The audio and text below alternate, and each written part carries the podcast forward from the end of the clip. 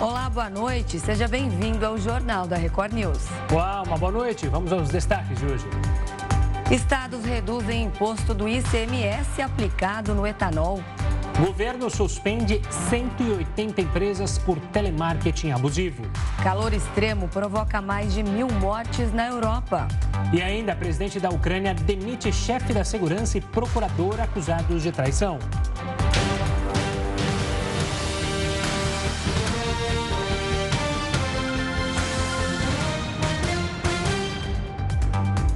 O presidente Jair Bolsonaro promoveu nesta segunda-feira um encontro com dezenas de embaixadores estrangeiros no Palácio do Planalto.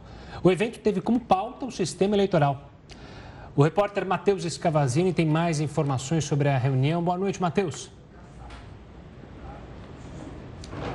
Boa noite, Renata, Gustavo, boa noite a todos. Logo no início dessa reunião, o presidente Jair Bolsonaro fez críticas ao sistema eleitoral para os representantes de diversos países que estavam reunidos no Palácio da Alvorada. Entre alguns pontos aí, o Bolsonaro afirmou que apenas dois países no mundo, no mundo usam esse sistema, que ele é inauditável e citou um inquérito aberto a partir de denúncias de um hacker que seria possível alterar o resultado dessas eleições.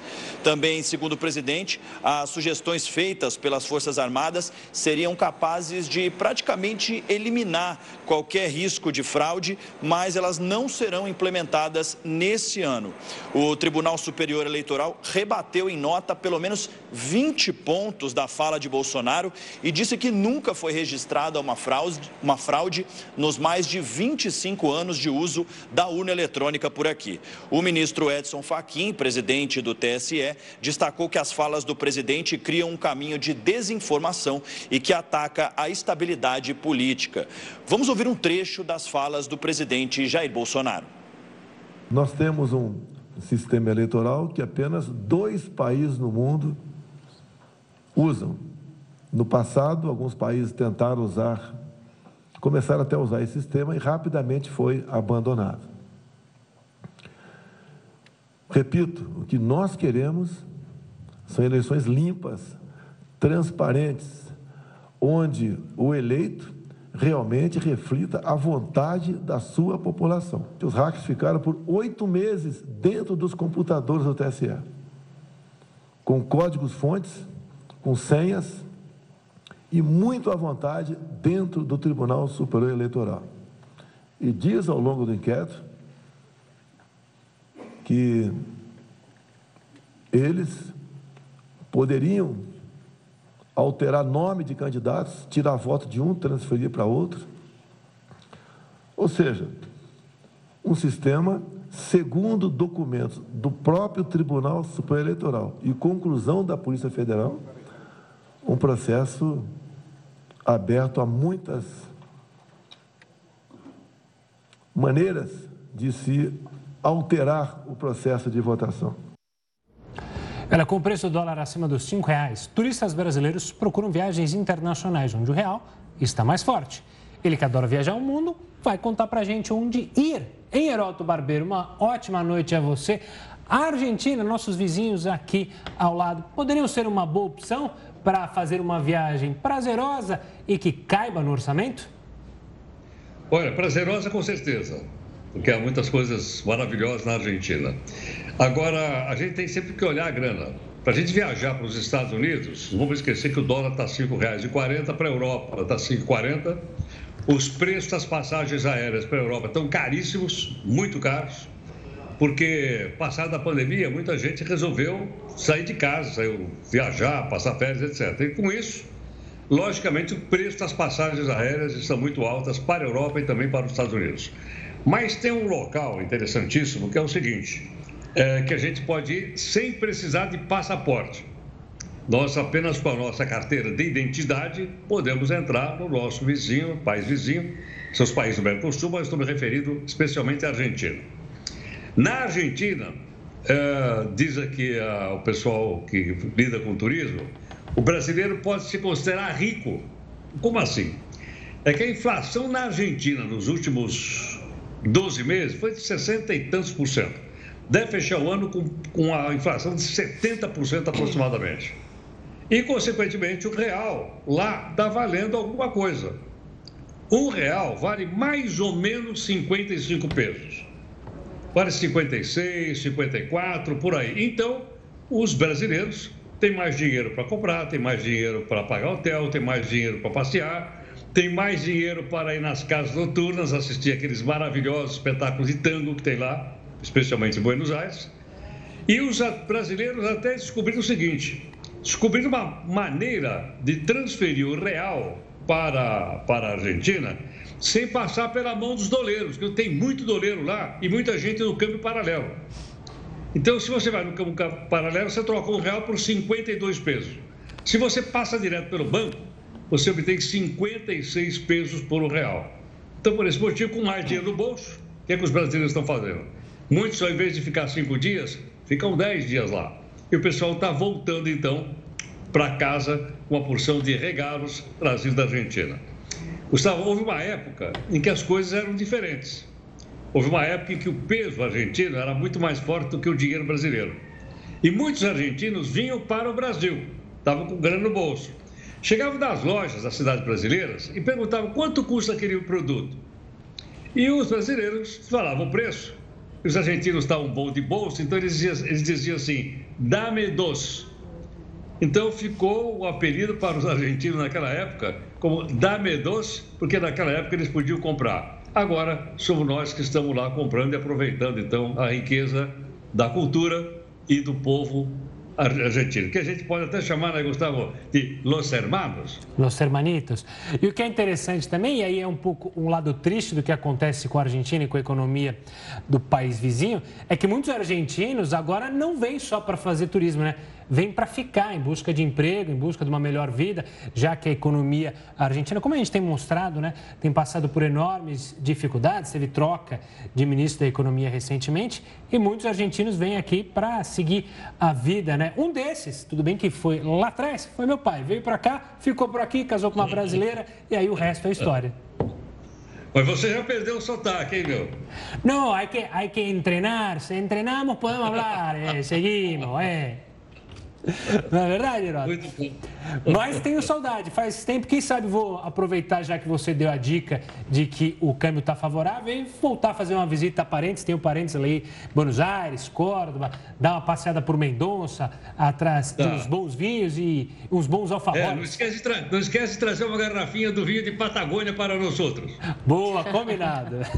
e alfajor para mim. oba, oba. O alfajor você gosta daquele com chocolate ou com aquele que tem um polvilho branquinho, assim, gostosinho também. Você prefere qual, Renata? Olha, eu gosto de todos. todos. Traz um de cada, que daí eu te falo qual que vai ser o melhor. Combinado. Se eu for para lá, trarei. Minhas férias estão logo aí, é, quem sabe. Heroto, daqui a pouco você volta, tá? Para falar outros assuntos. Até mais. Até mais, HB. Até mais. Bom, agora a gente falou da Argentina, vamos para o Rio de Janeiro, porque um confronto entre policiais e traficantes assustou moradores de uma região que costuma ter bastante movimento na cidade por causa dos bares e restaurantes. Quem está por lá é o repórter Pedro Paulo Filho. Boa noite, Pedro. Qual é a situação nesse momento por aí?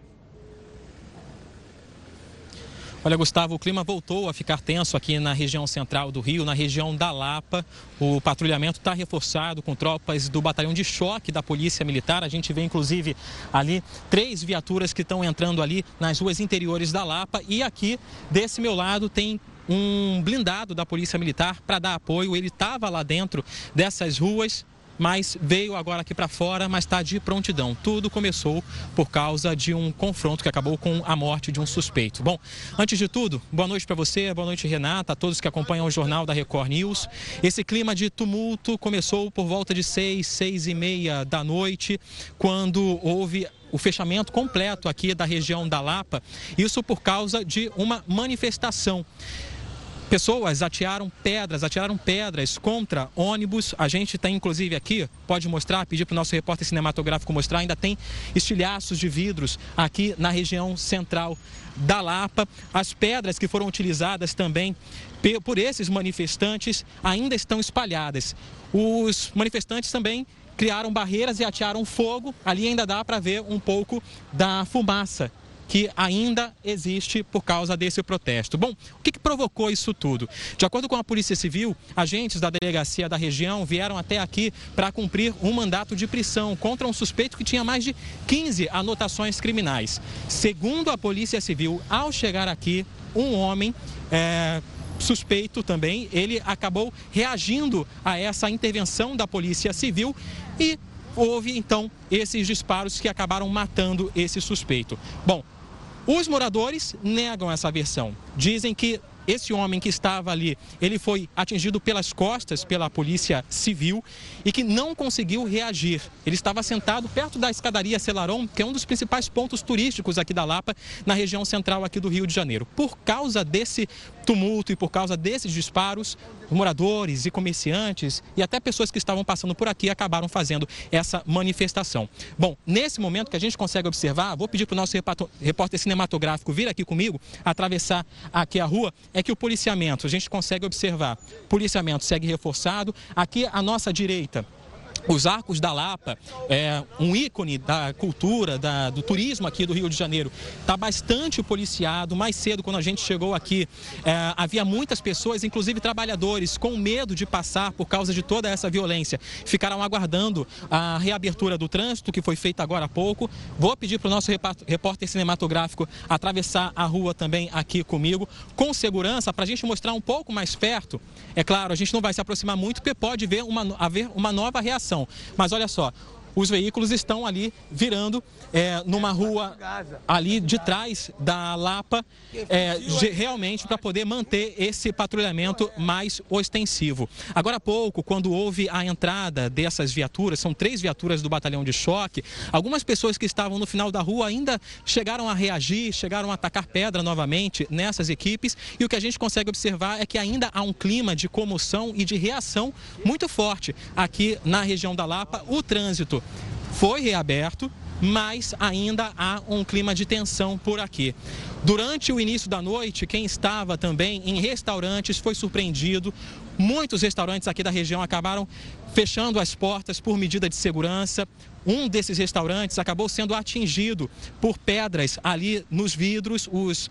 É, as pessoas que estavam dentro do restaurante ficavam muito, ficaram muito assustadas, por isso, tanto homens do batalhão da Praça Harmonia, que é o batalhão responsável aqui pela região da Lapa, como o batalhão de choque foram acionados para tentar intervir.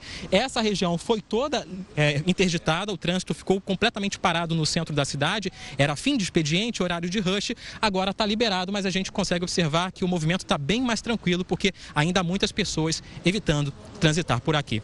Eu volto com vocês. Obrigada, Pedro, pelas suas informações. Um ótimo trabalho para você. Bom, agora vamos falar do clima. O verão europeu está batendo recorde de temperaturas. Mais de mil mortes foram registradas e a rotina de muitos países precisou ser completamente alterada. A temperatura no Reino Unido chegou a 36 graus nesta segunda-feira e os termômetros podem chegar aos 41 graus nos próximos dias. Para quem está acostumado com esse frio, Temperaturas negativas e muita neve, calor excessivo, pode representar um perigo para a vida. O impacto desse calor no continente é agravado pela falta de ar-condicionado e também porque os edifícios são construídos para reter o calor. O Reino Unido declarou emergência nacional. Desde o início do verão no hemisfério norte, mais de mil pessoas morreram no continente, principalmente na Espanha, em Portugal e na França, países que enfrentam incêndios florestais. Centenas de pessoas precisaram sair de casa. Para os meteorologistas europeus, essa onda de calor pode antecipar uma previsão climática. A estimativa dos britânicos era de que só em 2050 o verão teria temperaturas de 40 graus. A rotina da população também muda. O aeroporto de Luton, de Londres, suspendeu os voos nesta segunda-feira após a temperatura danificar a pista. A operação foi normalizada duas horas depois da interdição. E as autoridades já se reúnem para estabelecer as metas para a Conferência do Clima deste ano. Sobre isso, a gente vai conversar com Francisco Eliseu Aquino, ele é professor de climatologia da Universidade Federal do Rio Grande do Sul. Professor, antes de mais nada, uma boa noite, obrigado pela participação aqui conosco. Eu queria primeiro entender essa onda de calor. Isso já era esperado por vocês, é, cientistas, ou foi algo que surpreendeu, que veio antes do que era imaginado? Olá, muito boa noite, Gustavo. Sem dúvida, essa, a, essa onda de calor ou as ondas de, de calor que ocorreram nos últimos 3, 4 anos, globalmente falando, é, elas, elas deram sinais, atingiram magnitudes muito superiores aos piores cenários de previsão climática, considerando o aquecimento global ou as mudanças ambientais globais. Enfatizando, é, nós estamos é, observando, vivendo né, é, fenômenos extremamente intensos, no caso aqui, ondas de calor, é, antecipadas, antecipadas por estiagens, e aí geram essas mega, esses mega incêndios, né? e por consequências, fatalidades é, o que nós imaginávamos que talvez com um ponto, um, um grau e meio acima da média, talvez 2035, 2050.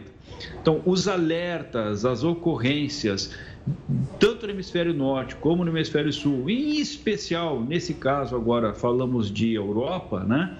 Uh, são, são, são recordes, são excepcionalmente muito, muito é, elevados, vamos dizer assim, fora do esperado em cenários difíceis das previsões climáticas de curto e médio prazo.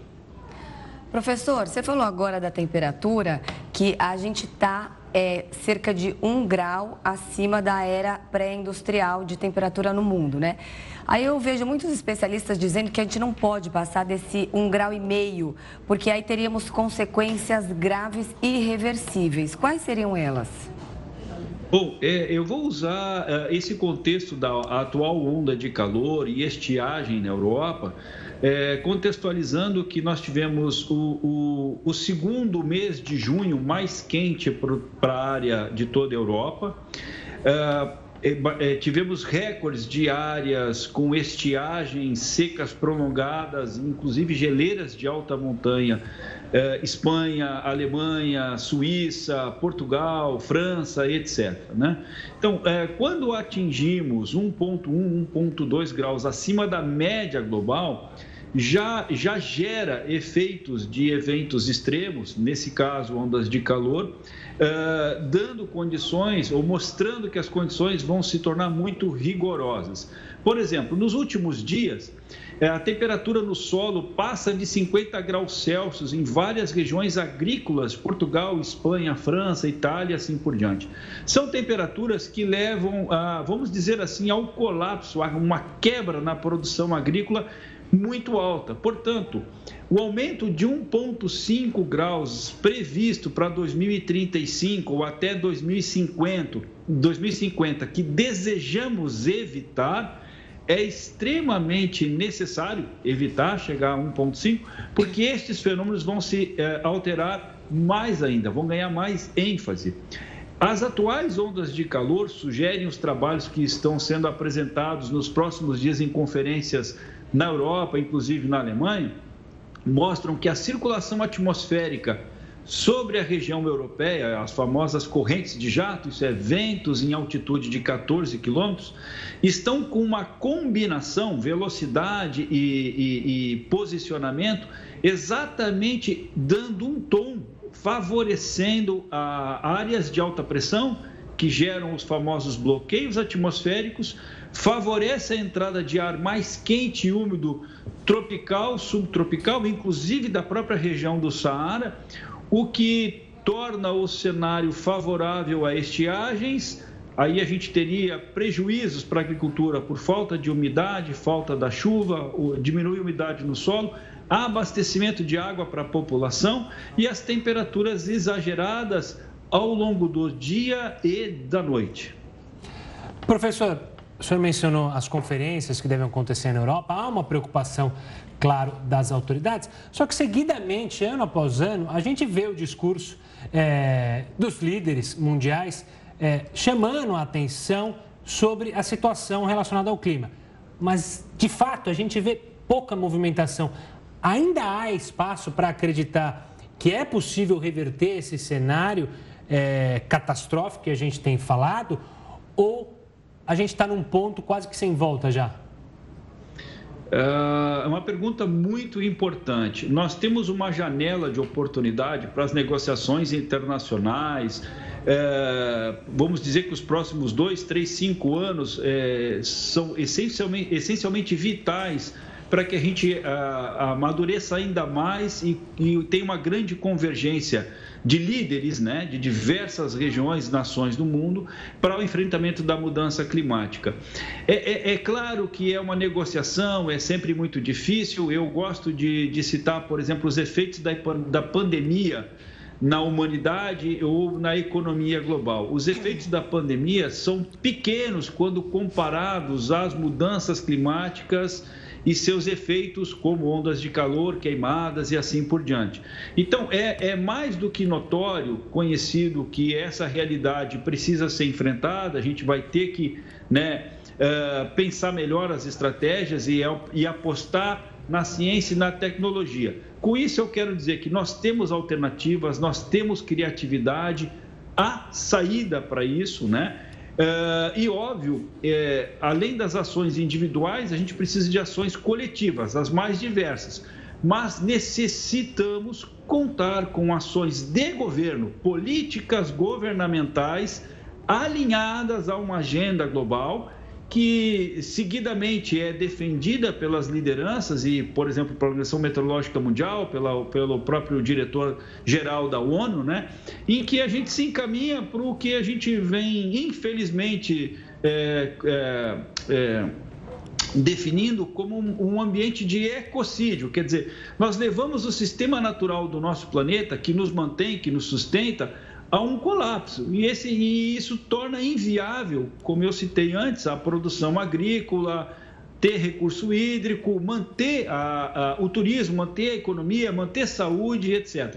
E como sempre, queimadas, incêndios, eventos extremos causam é, efeitos em milhões de pessoas no nosso planeta, aumenta a fome, aumenta a dengue, aumenta N né, é, epidemias e por isso, né, é, a janela de oportunidade que nós temos neste ano para o próximo é ímpar para incentivarmos estas negociações e, mais do que isso, as ações.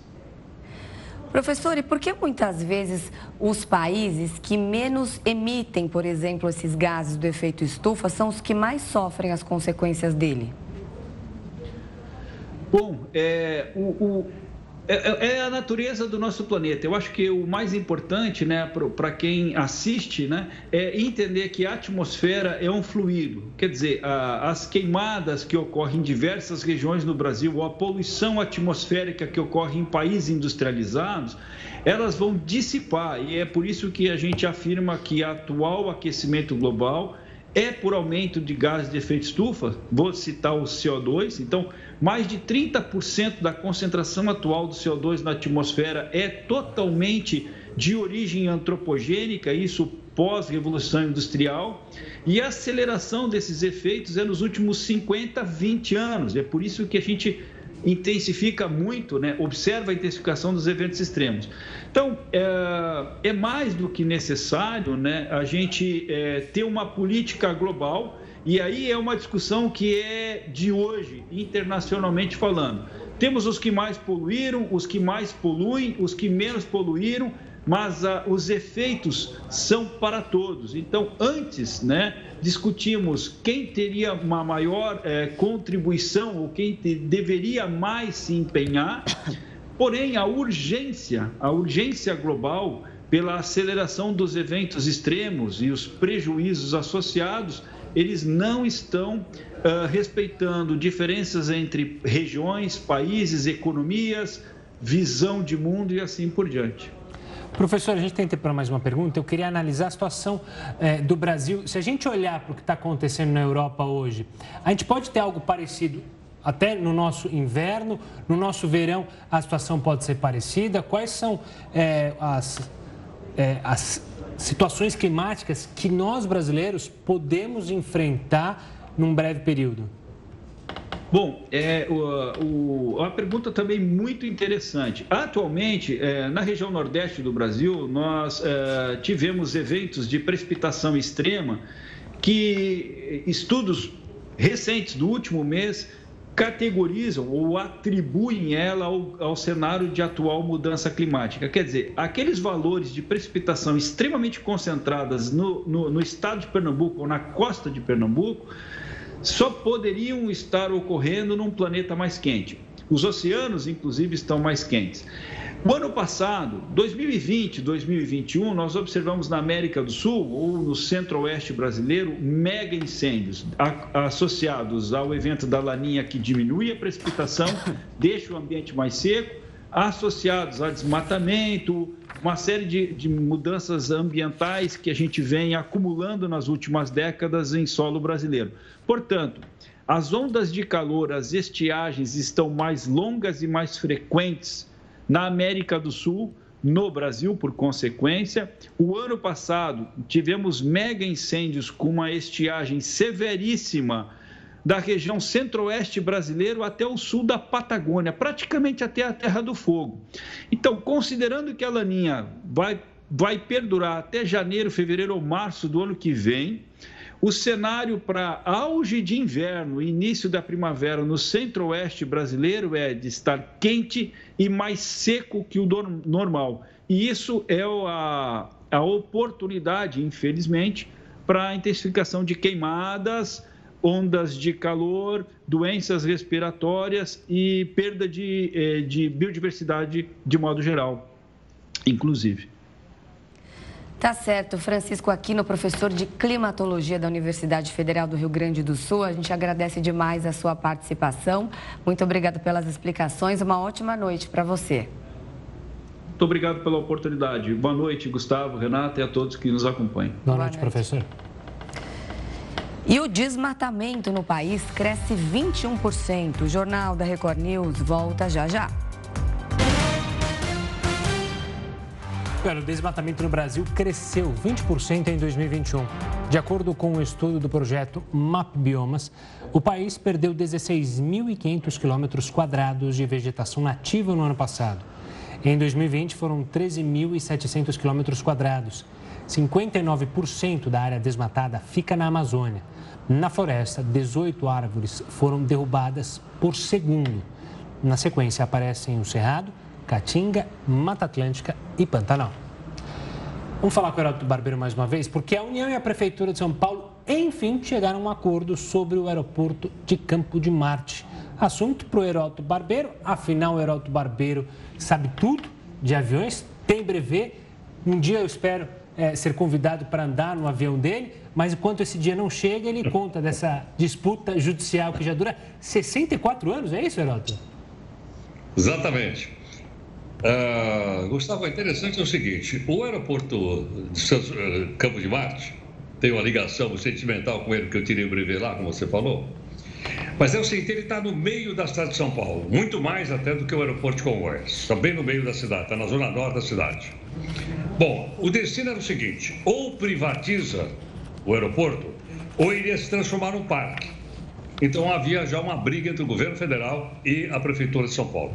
Mas essa briga não é nova. Essa briga, como você falou, já, já tem 64 anos que tem uma, um processo e agora o processo terminou. O, o Poder Federal, a União, fez um acordo com a Prefeitura, foi lá, pagou a custa do processo e agora então a União tem a posse do aeroporto do, Santos, do, do Campo de Marte.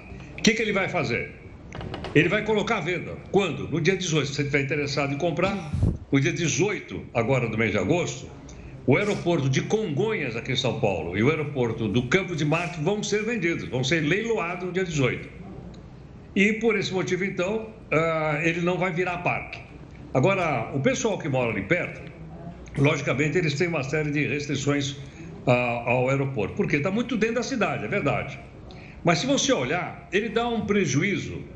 Eu soubei aqui o que ele fatura e o que ele, que ele gasta. Ele dá um prejuízo mais ou menos de 7 milhões de reais por ano. E esse aeroporto é um aeroporto de aviação executiva, só para rico. É helicóptero e jatinhos e avião para rico. Então, o que acontece? A cidade paga um imposto, paga para que os ricos possam ter o campo de Marte. Então, agora, com a venda, com a privatização, o problema vai ser da empresa lá que vai uh, vencer esse, esse, esse, essa venda e vai passar a administrar o aeroporto. Mas sabe que tem uma coisa curiosa, uh, Gustavo, o pessoal não sabe? é, a briga pelo campo de Marte, na verdade, ela não tem 74 anos, tem muito mais. A briga começou em 1932, quando São Paulo se levantou contra o governo da ditadura do Vargas. E o Campo de Marte já era o local aonde a Força Pública de São Paulo tinha aviação. Como Vargas venceu a, a, a disputa em 1932, ele, é, ele tomou o aeroporto do, do, do, do, Campo de Marte para o governo federal.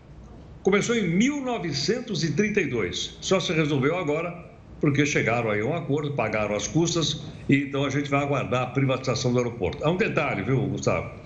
As, a região ali, ela é uma região é, extremamente disputada pelas incorporadoras e pelas construtoras. O metro quadrado é muito caro. E qual é o problema? O problema é o seguinte: eles não podem levantar prédios muito altos na cabeceira do aeroporto que tem um gabarito lá estabelecido pela fábrica, assim como tem Congonhas. E eles então querem colocar um prédio de 25 andares, não pode. Então eles gostariam que ela virasse, a região virasse um parque. Para não virou e vai continuar então sendo um aeroporto bem dentro do coração da cidade de São Paulo. Era uma briga só de cachorro pequeno, né? Mas na verdade cachorro grande. Prefeitura, União e incorporadoras, todo mundo de olho ali no campo de Marte. Veremos o que vai acontecer. E tem um pedacinho, e tem um pedacinho da FAB também ali. Dentro desse mesmo aeroporto, tem uma, eh, tem uma série de oficinas da FAB, que está quase desativada. Mas se você vai lá, tem Hospital de Aeronáutica, tem Escola de Aeronáutica, tem, tem residência de oficiais de aeronáutica, tudo dentro do campo de Marte. Então tem mais um elemento lá dentro que é a Força Aérea Brasileira. Pois é, e você falou dos aeroportos, né? O aeroporto de Congonhas, aí tem esse que é o aeroporto executivo aí do Campo de Marte. Tem aeroporto também em São Roque, estreou faz pouco tempo, que é uma cidade próxima aqui à cidade de São Paulo. O que não falta são aeroportos. Agora, parques e praças são sempre muito bem-vindos, né? Eu, obviamente, é, adoraria que tivéssemos mais parques, mais praças, só que aí também tem outro problema, né? Você falou, se colocar um parque lá, o preço vai lá para cima, aí se afasta ainda mais as pessoas, só deixa a pessoa com poder aquisitivo para comprar prédio lá. É tudo bem complexo, né, Heródoto? Não adianta, não tem coisa fácil. É, é, na verdade, é um jogo econômico e político fortíssimo. Exato. Tá? Aparentemente é saber se o aeroporto vai virar parque ou não, não vai. Mas atrás disso tem, um, tem uma força política muito grande e econômica muito grande das empreiteiras e das construtoras de prédio. Bom, Heraldo, terminado por hoje, liberado. A gente volta a se falar amanhã, combinado? Um abraço, gente. Muito obrigado. Até amanhã. Tchau, tchau. Por falar em avião, um avião da Gol, que estava prestes a pousar em Congonhas, aqui em São Paulo, precisou arremeter pela manhã. A aeronave teve que fazer essa operação para evitar uma colisão com um avião da Latam, que ocupava a mesma pista para uma decolagem. A aeronave conseguiu realizar o pouso em segurança 10 minutos depois, mas são imagens que acabam dando aquele famoso frio na espinha. E o eleitor que não estará na própria cidade no dia das eleições já pode solicitar o voto em trânsito. O prazo dura um mês. Será possível participar da votação em todas as capitais e municípios com mais de 100 mil eleitores. Esta lista com os locais de votação será disponibilizada nos sites dos tribunais regionais eleitorais. Para conseguir realizar o voto em trânsito, é preciso fazer uma solicitação pessoalmente em qualquer cartório eleitoral com um documento com foto. O prazo termina no dia 18 de agosto. Caso o município escolhido esteja no mesmo estado do domicílio eleitoral, será possível votar para todos os cargos em disputa: deputado estadual, deputado federal, senador, governador e presidente. Mas quem estiver num outro estado poderá votar apenas para presidente. É possível solicitar locais diferentes para votar no primeiro e no segundo turno. O primeiro turno das eleições será no dia 2 de outubro e o segundo no dia 30 do mesmo mês. Governo suspende empresas que faziam telemarketing abusivo. É o que você vai ver em instantes aqui no Jornal da Record News. Estamos de volta com o Jornal da Record News para falar de um assunto que com certeza você aí na sua casa, a Renata, eu, já sofreu muito. Telemarketing. O Ministério da Justiça entrou, é, suspendeu, perdão, 180 empresas de telemarketing pelo famoso serviço abusivo. A gente conversa agora com o especialista em Direito do Consumidor e professor da FGV Direito Rio, Daniel Dias. Professor, uma boa noite, obrigado pela participação aqui conosco. Por que, que a gente noticia tantas vezes que é, as autoridades fizeram algo para tentar combater o telemarketing, a gente falou recentemente do 0303, mas na prática a gente convive diariamente com ligações inoportunas, você atende o telefone, desliga na sua cara. O que, que acontece que nada dá certo para acabar com esse desespero? Boa noite, Gustavo. Boa noite, Renata. De fato, esse é o estado de coisas que ninguém aguenta mais, né? E é exatamente isso que gerou essa decisão do Ministério da Justiça. Um altíssimo número mais de 14.500 é, reclamações dos consumidores nos últimos três anos ligadas a, a, a essa prática abusiva de telemarketing abusivo que fundamentaram essa iniciativa do Ministério da Justiça junto com a Senacom. O que é que eles fizeram? Eles, junto com os PROCONs de todo o país, eles fizeram uma busca por essas operadoras de telemarketing, não só os operadores de telemarketing, mas também as empresas de telecomunicação e as instituições financeiras, que são as campeões no, nas reclamações, rastrearam quem são essas empresas e suspenderam cautelarmente e imediatamente por tempo indeterminado para que elas parem com essa atividade de telemarketing ativo. Né? Só ficou de fora agora o telemarketing chamado passivo, que é quando o consumidor é, a, demonstra interesse em receber aquela ligação. Se ele não demonstrou esse interesse, as atividades de telemarketing estão suspensas. Professor, sabe que eu sempre fico me perguntando como que essas empresas conseguem os nossos dados, os nossos números de telefone?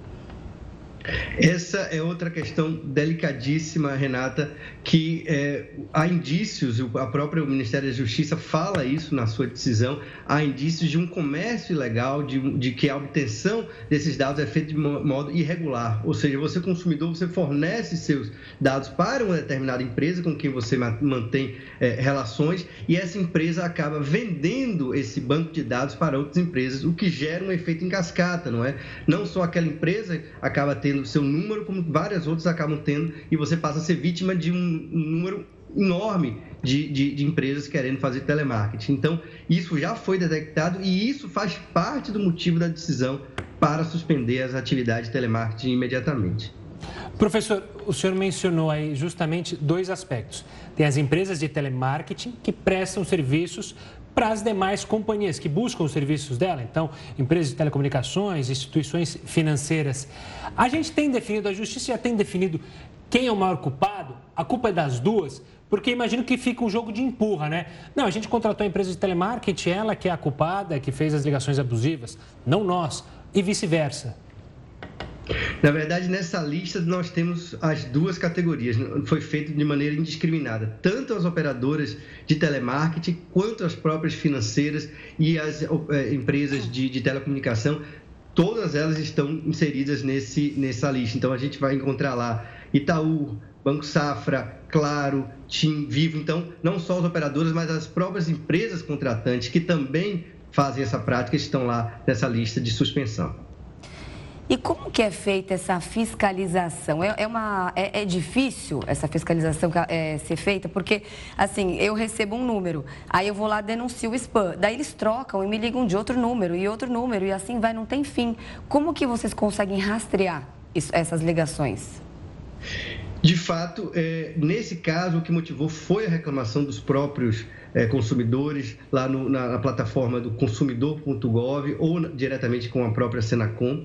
Mas a, na, na, decisão, a Senacom também está se colocando, está prometendo fornecer uma um novo canal de reclamação. Atualmente nós temos o nomeperturbe.com.br e nós temos também, o, o, além dos PROCONs, o, o consumidor.gov, que são as únicas é, é, medidas protetivas antes da entrada na justiça, que seria a última medida sempre é, é, é, é admissível para o consumidor fazer com que aquilo pare.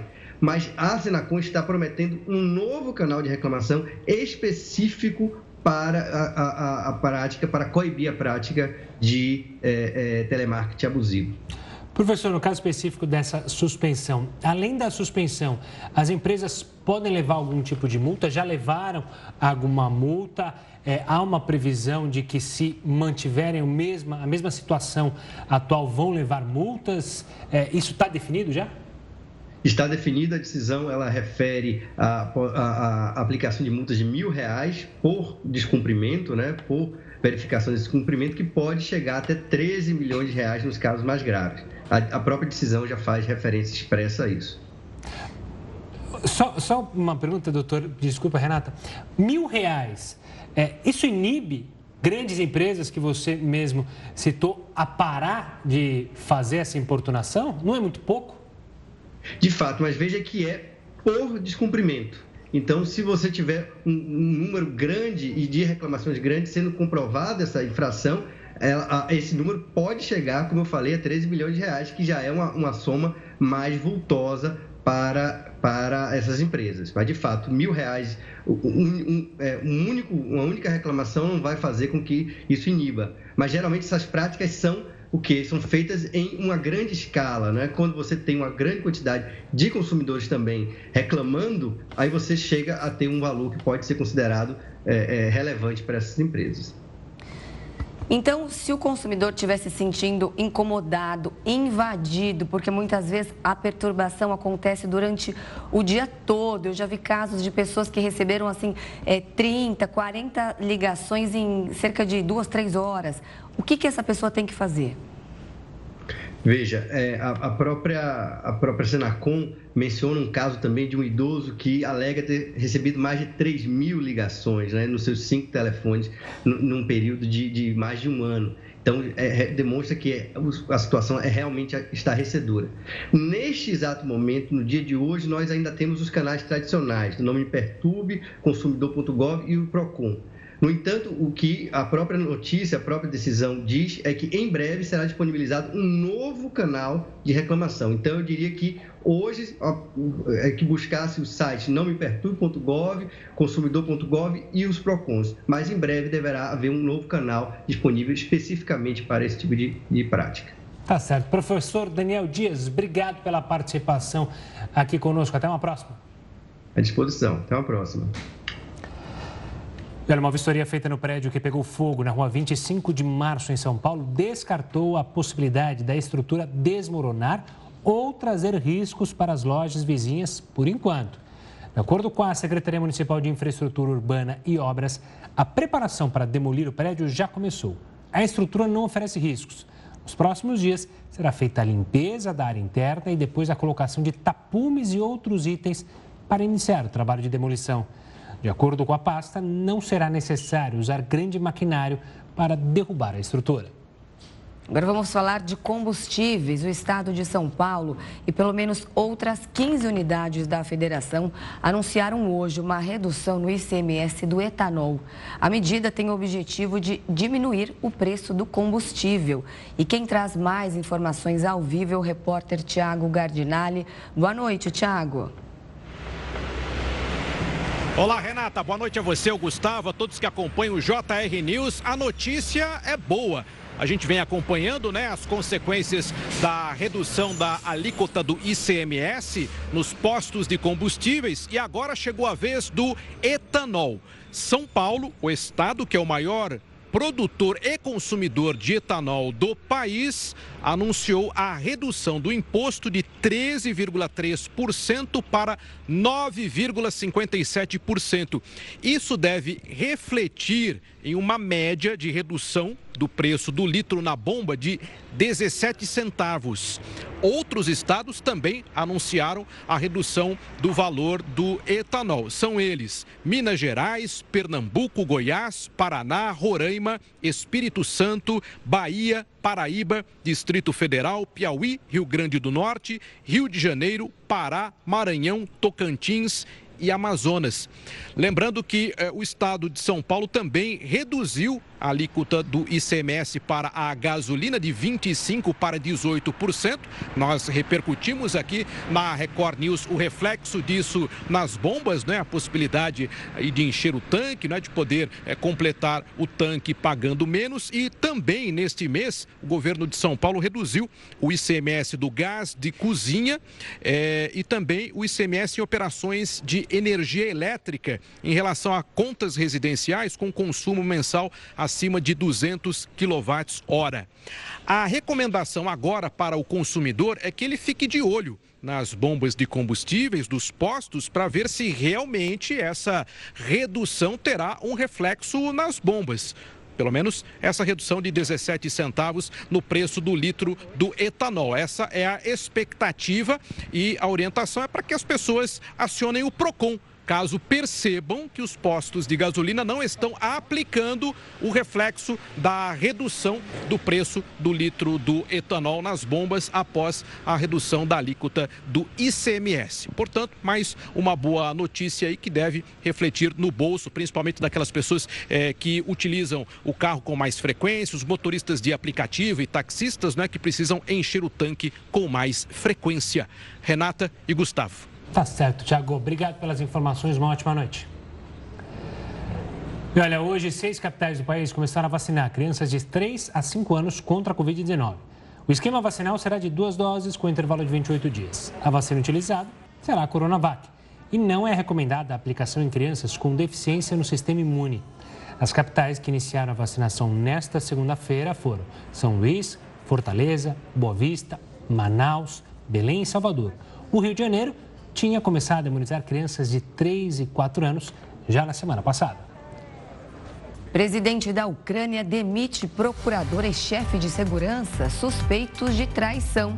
O Jornal da Record News volta já. Estamos de volta para falar que o presidente Jair Bolsonaro conversou por telefone com o líder ucraniano Volodymyr Zelensky. Durante o diálogo, Zelensky destacou a importância de retomar as exportações de grãos da Ucrânia para evitar uma crise alimentar global.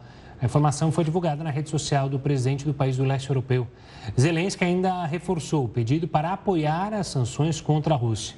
Este foi o primeiro diálogo entre os dois desde que a guerra começou em fevereiro.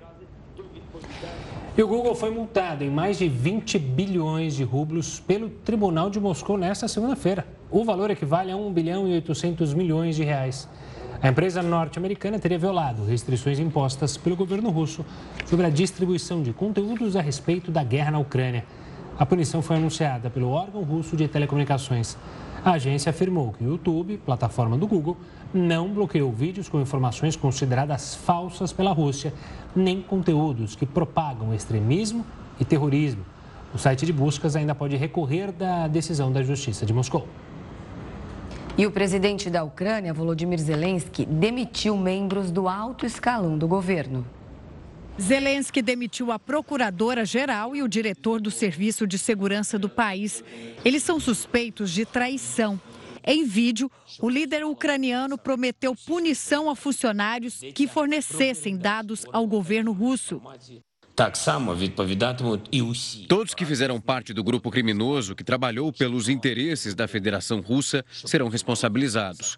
Trata-se de uma transferência de informações secretas para o inimigo e outros fatos de cooperação com os serviços especiais russos. Zelensky mencionou ainda outros casos em que servidores ucranianos teriam colaborado com o governo russo. De acordo com ele, mais de 600 inquéritos criminais foram abertos para investigar episódios do tipo. A procuradora-geral teve destaque nas investigações de crimes de guerra contra a Rússia. E o diretor de Serviço de Segurança era amigo de longa data do presidente ucraniano, de acordo com agências de notícias locais. A semana começou com mais ataques com civis mortos no leste da Ucrânia. O bombardeio russo em um prédio residencial na cidade de Toretsk, na região de Donetsk, deixou ao menos seis vítimas.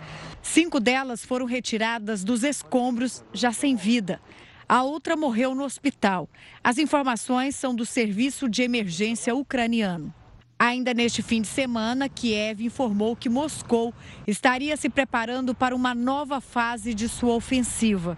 Segundo o Serviço de Inteligência da Ucrânia, a Rússia não apenas tem lançado mísseis por ar e pelo mar, mas também tem intensificado o uso de aviação tática e helicópteros de ataque na linha de frente.